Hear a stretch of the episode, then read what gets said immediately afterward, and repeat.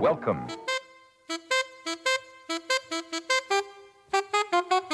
It don't mean a thing if it ain't got that swing. L'épopée des musiques noires. Joe Farmer, Nathalie Laporte. Fellas, I'm ready to get up and do my thing. jigida kani jigi misɛnya o man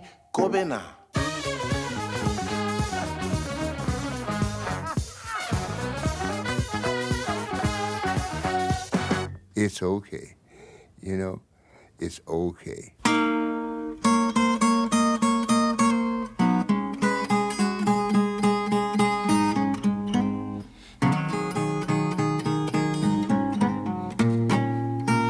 I never will go back to Alabama. That is not the place for me.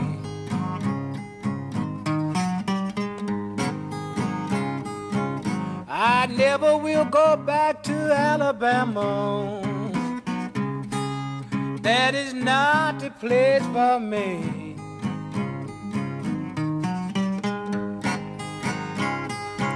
You know they killed my sister and my brother. And the whole world let them peoples go down there free.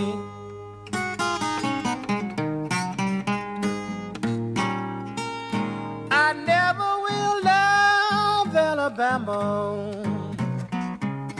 Alabama seem to never have love for me.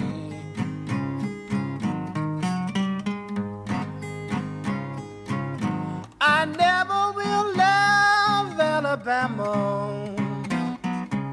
Alabama seem to never have love for me.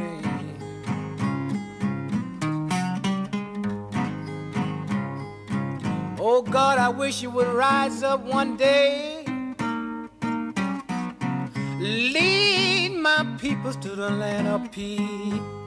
C'est un sacré périple musical que nous allons vous proposer cette semaine dans l'épopée. À travers le répertoire populaire américain, nous allons entrer dans l'histoire du peuple noir, du blues rural acoustique à la soul music originelle. Pour cela, nous avons fait appel à deux grands baroudeurs qui ont quadrillé les États-Unis d'est en ouest, du nord au sud, pour concevoir un livre imposant, Rock and Road Trip, paru chez Hors Collection Édition et que nous allons donc évoquer avec Laurie Kenton et Julien Grosso. Messieurs, soyez les bienvenus. Merci Joe. Merci. Disons-le, vous êtes de furieux aventuriers puisque vous avez parcouru les 50 États américains pour imaginer cet ouvrage qui rassemble 1000 titres représentatifs de l'Amérique dans toute sa diversité musicale. Cette émission s'intéressant à la culture afro-planétaire dans son acception la plus large possible, nous allons plutôt nous diriger vers le sud des États-Unis où la communauté noire a longtemps imprimé sa marque. Nous avons ouvert cette émission avec Alabama Blues par J.B. Lenoir, mais nous aurions pu choisir bien d'autres titres symboliques de la condition des Noirs durant la ségrégation raciale. Lesquels, par exemple, Laurie Kenton? Alors, un des titres emblématiques euh, qui me vient, c'est Why I Sing the Blues de B.B. King, qui euh, parle beaucoup de euh, ses malheurs sentimentaux, mais pas du tout de la question sociale, sauf à quelques très rares exceptions. Why I Sing the Blues fait plus de 8 minutes en 69, et c'est toute une fresque qui part des, des navires négriers en Afrique et qui va jusqu'aux logements sociaux un peu insalubres des grandes villes américaines. Donc c'est assez rare dans le corpus de B.B. King c'est les années 60. Il l'a chanté au Zaïre euh, lors du fameux combat euh, entre Mohamed Ali euh, et, et, George Foreman. Et George Foreman. Donc c'est très symbolique. Rumble et... in the Jungle. Absolument, 1974. Exactement. Exactement. Et euh, donc pour moi c'est assez emblématique. Et l'autre c'est une de Bob Dylan qui s'appelle Hurricane. Et on reste dans la boxe parce que c'est sur euh, Hurricane Carter, un boxeur qui a été accusé d'un meurtre qu'il n'avait probablement pas commis, mais comme il était noir, c'était l'accusé idéal. Il y a une chanson aussi dont on peut parler qui, euh, à mon sens, représente bien la fracture de la société américaine entre les blancs d'un côté et les noirs de l'autre. C'est une chanson que personnellement j'aime beaucoup, qui est euh, presque un chef-d'œuvre, qui est signée Bobby Womack, Across 110th Street, la 110e rue à, à, New York que tout le monde connaît, puisque en fait elle marque le nord de Central Park. Au sud, il y a les quartiers riches de part et d'autre du parc. Et puis au nord, il y a les ghettos d'Harlem, la prostitution, la drogue, les euh, petits larcins Et euh, bien que euh, Bobby Womack soit pas de New York, puisqu'il est originaire de Cleveland, il a su vraiment saisir en trois minutes le problème de New York dans les années 70 et la fracture de la société américaine. Rendons-nous maintenant en Louisiane, à la Nouvelle-Orléans, la patrie de Louis Armstrong, Mahalia Jackson ou Fats Domino. This time I'm walking to New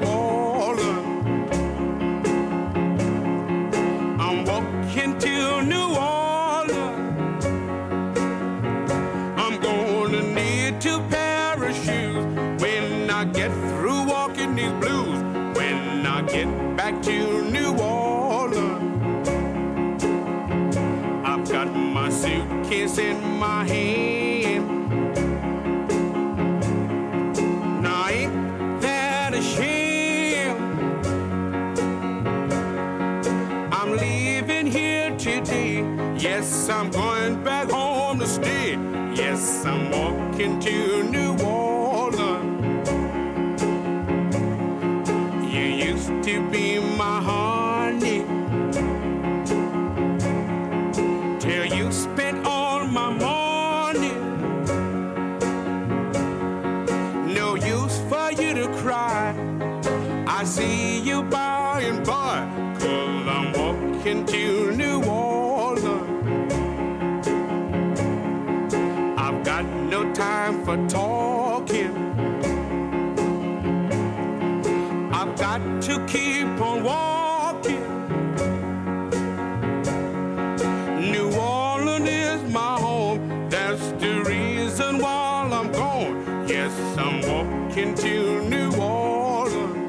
Walking to New Orleans, Fats Domino en 1960. Là encore, nous aurions pu choisir des dizaines d'autres titres évoquant New Orleans et la Louisiane.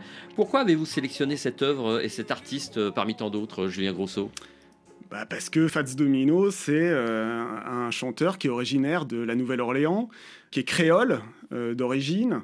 C'est le régional de l'étape, c'est un des pionniers du rock'n'roll. Il faut pas oublier qu'en 1949, il enregistre euh, The Fat Man, qui est un des premiers titres considérés comme euh, faisant partie du corpus euh, rock. C'est cinq ans avant euh, Rock Around the Clock de Bill Haley. Voilà, et en fait, on trouve qu'il y a quelque chose de sympathique dans le personnage de Fats Domino. Déjà, ce surnom, euh, Fats, parce qu'il est un petit peu enrobé. Le, en fait, il s'appelle Antoine. euh, et ça traduit bien d'ailleurs l'influence française qu'on trouve en, en Louisiane. Pour nous, c'est un personnage essentiel de la Louisiane et de la musique. Laurie Kenton, est-ce que la Louisiane est une terre singulière aux États-Unis? Presque toutes les terres sont des terres singulières, mais la Louisiane et la Nouvelle-Orléans l'est encore plus. Il y a un certain nombre de capitales comme Chicago, euh, Détroit euh, ou Memphis, mais la Nouvelle-Orléans, c'est par euh, certains égards encore plus particulier. Il y a l'influence française, il y a cette espèce de creuset entre les différentes cultures, et il y a un certain nombre de personnages et de studios qui font que on s'y rendait et on y créait des choses. Little Richard, par exemple, il enregistre, il vient pas de là, mais c'est là qu'il enregistre.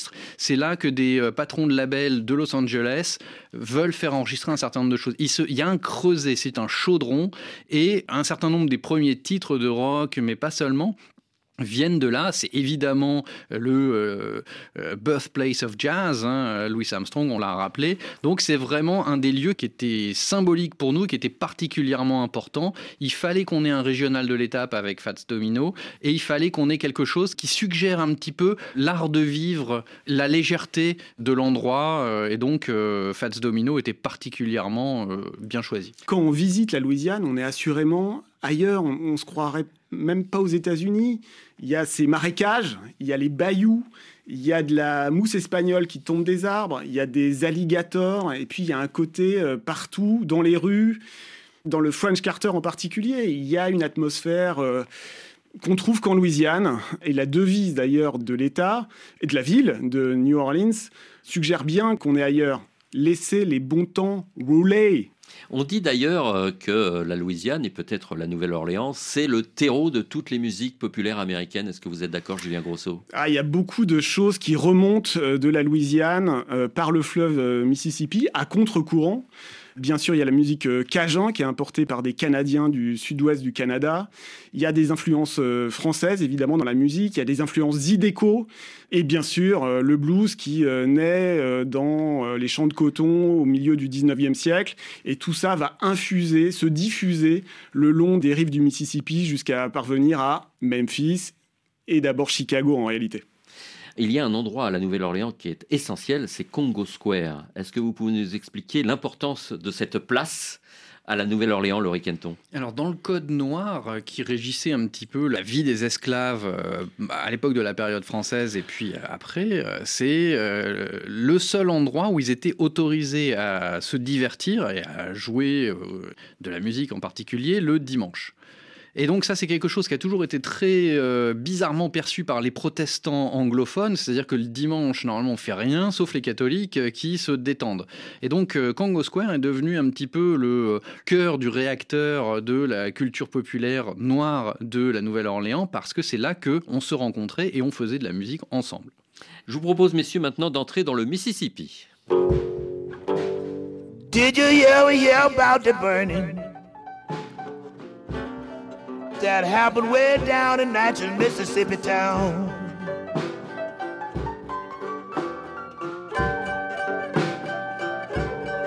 Did you ever hear about the burning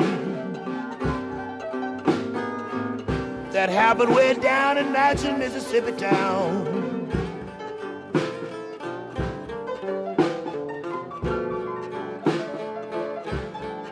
Old building got the burning. Baby laying on the ground.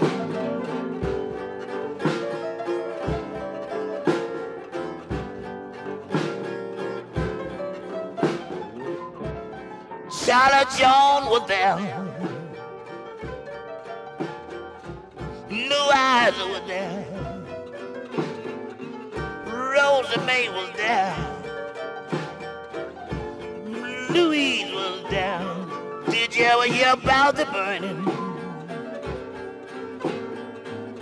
That happened way down in Natchez, Mississippi town.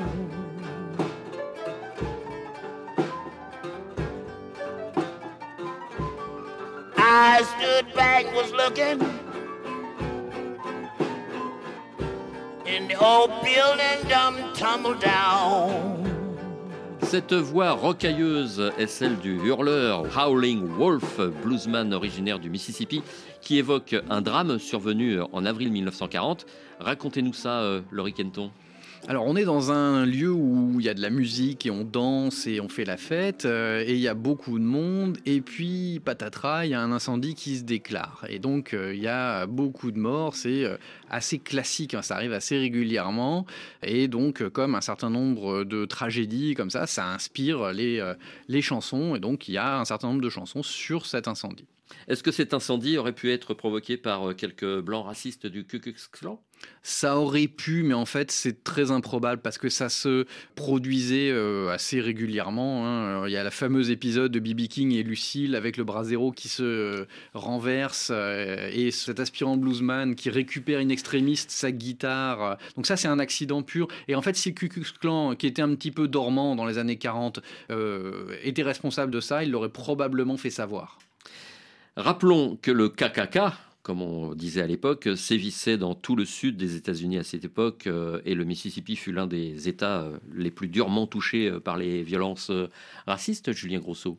Oui, absolument, et notamment, enfin, il y a un exemple qui est très connu, c'est un crime, un lynchage qui a eu lieu en 1955. Le jeune Emmett Till, qui est en voyage en, en, provenance de Chicago, qui vient passer un séjour chez un oncle, je crois, au nord de Greenwood, dans un petit village qui s'appelle Monet et qui euh, a quelque chose, un regard déplacé, on ne sait pas bien, vers une commerçante et euh, qui, quelques heures plus tard, se fait euh, enlever, puis battre, puis mise à mort, puis jeter finalement dans la rivière par quelques blancs. Et ça reste un meurtre, un lynchage qui est symbolique en fait de la condition noire et du racisme dans le sud des États-Unis. Et ça, c'est un fait divers qui en rappellera d'autres. Rodney King en 1991, les émeutes de Los Angeles un an plus tard, et puis plus récemment à Minneapolis, euh, George Floyd en 2020. C'est à chaque fois des faits divers comme ça qui viennent euh, marquer en fait quelque chose qui ne connaîtra sans doute jamais de fin, puisque aux États-Unis, il y a un péché originel. Quand les euh, pères pèlerins arrivent en 1620, il y a déjà des esclaves qui sont sur le sol américain, qui sont arrivés en 1619, un an plus tôt. Et en fait, ce péché originel, il est irréversible. Mais dans des siècles encore, les États-Unis resteront marqués par ça. Et il faut préciser que euh, tous ces événements sont évidemment évoqués dans mille chansons qu'on pourrait euh, citer. Euh, il y a évidemment la chanson de Bob Dylan, par exemple, qui reprend le thème de Emmett Till. On pourrait citer, puisque vous parliez de Rodney King, de Ben Harper, hein, si je ne dis pas de bêtises, qui a fait une chanson sur cet événement-là également. Il y a plein d'exemples comme ça. Bob Dylan, c'est une chanson euh, importante dans son répertoire, The Death of Emmett Till. C'est une chanson importante parce qu'il l'a chantée sur scène, mais c'est aussi une chanson qui n'est sortie sur disque qu'assez tardivement dans des volumes de bootleg. Je me souviens plus de la date exacte, je crois que c'est 2009 ou chose comme ça. Mais euh, ça fait partie des chansons qui n'ont pas été sorties sur des albums dans les années 60, alors que ça correspondait tout à fait à la veine folk qui euh, dénonçait euh, le traitement des Noirs par les Blancs du Sud. Ce qui est intéressant, c'est que Dylan a 21 ans quand il écrit The Death of Emmett Till. Et en fait, des journalistes lui disent Mais pourquoi vous avez écrit cette chanson sur ce drame? Et en fait, il explique que c'est pour s'exercer. En fait, à écrire une chanson sur un fait divers, évidemment. Par la suite, il en écrira euh, beaucoup d'autres qui sont d'ailleurs euh, traités dans notre ouvrage. Voici The Death of Emmett Till, Bob Dylan. Twas down in Mississippi not so long ago when a young boy from Chicago town walked in a southern door. This boy's fateful tragedy you should all remember well. The color of his skin was black, and his name was Emmett Till. Some men they dragged him to a barn, and there they beat him up. They said they had a reason, but I disremember what. They tortured him and did some things too evil to repeat. There was screaming sounds inside the barn. There was laughing sounds out on the street. Then they rolled his body down a gulf amidst a blood red rain. And they threw him in the waters wide to cease his screaming pain. The reason that they killed him there, and I'm sure it ain't no lie. He was a black skinned boy, so he was born to die. The Death of Emmett Till par Bob Dylan en 1962 qui raconte l'assassinat de ce garçon de 14 ans à Monet dans le Mississippi en 1955, un événement qui va mettre le feu aux poudres et déclencher le mouvement des droits civiques. Est-ce que vous avez ressenti le racisme ambiant en passant par le Mississippi, euh, Julien Grosso En traversant le Mississippi, on a une drôle d'impression parce qu'il n'y a pas beaucoup de paysages euh, vraiment marquants. C'est pas très spectaculaire, c'est plat, c'est un peu marécageux, moite. Ce qu'on ressent plutôt dans le sud des États-Unis d'une façon euh, générale. J'ai eu la chance de traverser le Texas euh, l'année dernière. Ce qu'on ressent surtout, c'est le poids des inégalités raciales, ce qui est un tout petit peu différent à mon sens. On ressent toujours cette fracture, et particulièrement dans le sud des États-Unis. On dit que le blues euh, est né dans les Dockery Plantations de Cleveland, Mississippi. C'est une légende, Laurie Kenton? C'est une simplification. Disons que euh, la naissance du blues, elle est perdue un petit peu dans la brume des temps. Euh, Il n'y a pas un endroit où ça naît, hein. mais euh, c'est sûr qu'il y a un certain nombre de lieux qui sont particulièrement importants dans le patrimoine. Euh, les plantations Dockery euh, sont particulièrement centrales parce qu'il y a beaucoup de monde et donc euh, il y a, on considère qu'il y a environ euh, 2000 personnes qui y vivent, hein, hommes, femmes et enfants, des familles. Et donc bah, le samedi après-midi, euh, il faut euh, distraire un petit peu tout ce petit monde. Et donc il y a des euh, spectacles qui sont donnés, notamment par des musiciens qui habitent, comme Charlie Patton euh, dans les années 20. Charlie Patton qui... euh, jouait de la guitare euh, de manière assez extravagante entre les jambes derrière la tête, etc. Donc c'était un vrai showman bien avant Jimi Hendrix et il a eu un certain nombre d'élèves euh, fameux comme euh, Chester Burnett qui est devenu Howling Wolf sur le tard qu'on a entendu tout à l'heure. Et donc, c'est un creuset. Cette plantation-là, d'autres plantations, celle où, travaillait Muddy Waters, par exemple, qui est devenu euh, un des grands noms du blues de Chicago, mais qui vient lui aussi du Mississippi. Et donc, c'est un endroit où on a appris beaucoup de choses et dont on est parti pour d'autres cieux. Il y a un autre euh, état essentiel dans l'épopée des musiques noires qui est au nord du Mississippi, c'est le Tennessee.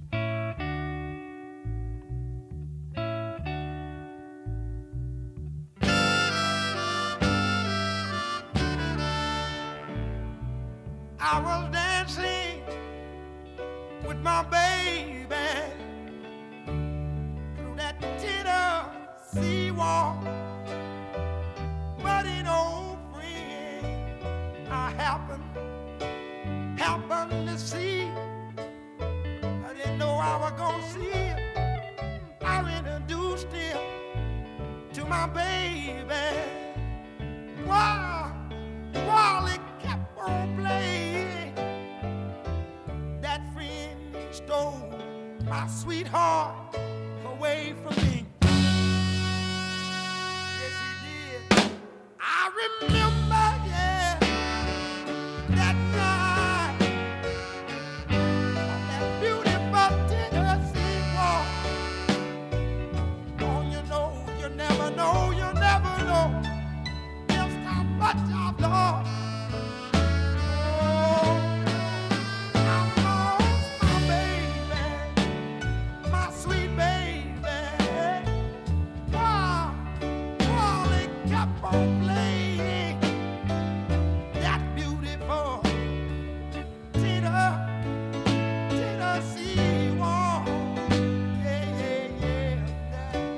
Évidemment, quand on parle du Tennessee, on pense à Memphis, on pense à Stax Records, à Otis Redding, mais il n'y avait pas que de la soul music à Memphis.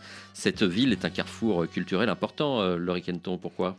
Bah, Memphis, c'est là que naît le rock. Et le rock est un confluent entre diverses origines. On parle de Memphis, donc on parle du studio de Sun sur euh, Union Avenue, où euh, Elvis Presley a enregistré ses premiers titres et donc est considéré comme ayant inventé le rock and roll. C'est pas tout à fait vrai, vrai. mais c'est une fusion de différentes musiques, de la country blanche et du blues noir. Alors en fait, quand on se penche sur l'histoire de la country, on se rend compte qu'il y a aussi des influences noires dans la country blanche et qu'il y a Et inversement. petit- et voilà que le blues euh, noir a été fait euh, en partie par euh, des blancs. Euh, donc voilà, c'est tout ça est pas aussi binaire qu'on voudrait bien le croire. Et Memphis est un de ces carrefours absolument euh, fondamentaux dans l'histoire de la musique américaine. Je pense que, évidemment, Memphis est une grande ville, une capitale de la soul, et, et comme le dit Loric, le rock précède la salle à Memphis. C'est Sam Phillips qui met la, la foudre en bouteille dans ses studios de Sun Records, un peu à l'extérieur du centre-ville, dans un immeuble qui est photographié des millions de fois, qu'on trouve partout sur les réseaux sociaux, évidemment, maintenant. Je crois qu'on peut dire que le, le rock, c'est l'enfant métissé du blues, qui est noir, et de la country, qui est blanche. Et le rock, c'est un petit enfant euh, métis. Donc on peut dire que Memphis et Nashville ont permis le croisement des cultures noires et blanches aux États-Unis. Je dirais quand même plus Memphis que Nashville, qui a une tradition musicale plutôt blanche quand même, même s'il y a, euh, comme le disait Loric tout à l'heure, euh, des influences noires qui sont incontestables. C'est vraiment à Memphis que le blues rencontre la country. Le blues du Mississippi, en fait, hein, qui voyage le long du Mississippi du nord au sud, sur euh, les bords du fleuve. Et puis la country qui est pas loin dans les Appalaches, un peu à l'est de l'État du Tennessee, et qui finit par gagner Memphis, et c'est là que ça éclate. Il faut pas oublier que euh, ceux qui font le rock écoutent la radio. Et ils écoutent les radios noires et blanches indistinctement. Parce qu'il y a de la ségrégation dans les lieux, il y a de la ségrégation politique, mais sur les ondes, il n'y a pas de ségrégation. Et donc un Elvis Presley, un Carl Perkins, etc., un Chuck Berry peuvent écouter indistinctement des radios country et des radios blues ou euh, noires, assez indistinctement, juste en tournant un bouton. Et donc euh, la proximité, elle se fait sur les ondes. Messieurs, nous sommes restés euh, trop longtemps dans le sud des États-Unis. Si nous terminions au nord, et par exemple à Chicago, dans l'Illinois.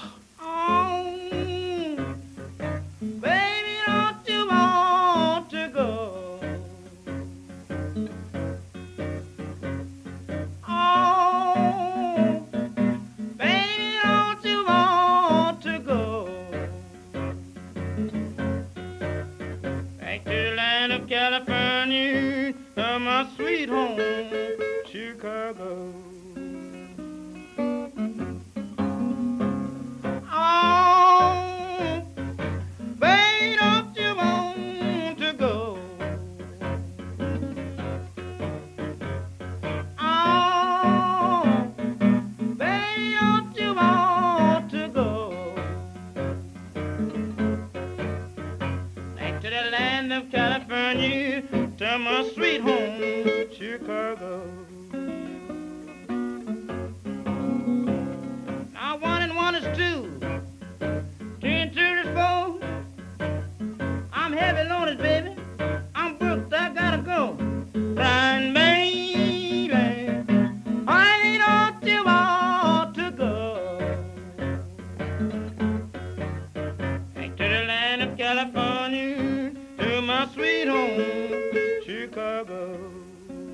C'est un bluesman du Mississippi qui enregistre au Texas un titre évoquant Chicago, c'est peu banal.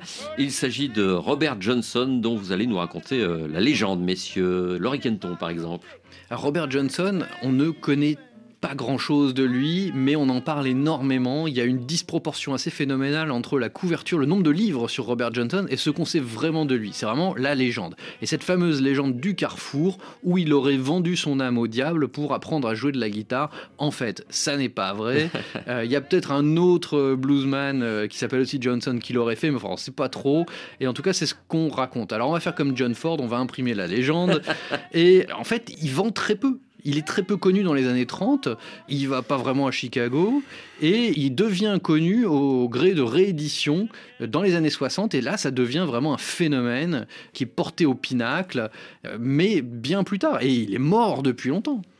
Il faut rappeler que Robert Johnson, c'est 29 chansons et pas une de plus. C'est vrai. Et ces 29 chansons, c'est un peu les tables de la loi du blues et après du rock. Il a marqué de son empreinte l'histoire de la musique populaire de la deuxième partie du XXe siècle parce que les plus grands, euh, Keith Richards, Eric Clapton. Eric Clapton, enfin tous les bluesmen britanniques et les rockers britanniques des années 60 s'en remettent, invoquent Robert Johnson dans les années 60 et contribuent à sa légende. Euh, pourquoi Chicago au nord est devenu le QG des bluesmen du sud, Julien Grosso par le jeu d'une migration économique, en fait, pour échapper à leurs conditions et à une, euh, société qui est, euh, par ses codes, un peu pesante. C'est le poids de l'histoire, évidemment. Les Afro-Américains du Sud décident au début du XXe siècle de monter vers le nord. C'est une migration sociale, mais aussi économique. Ils vont vers le nord pour trouver du travail, pour trouver une condition meilleure. Et évidemment, Chicago, la grande ville industrielle des bords du lac Michigan, Au de- nord au nord devient un foyer, une ville noire. Et là, les bluesmen importent leur musique et ils la branchent sur secteur. Pas du 220 volts, du 110.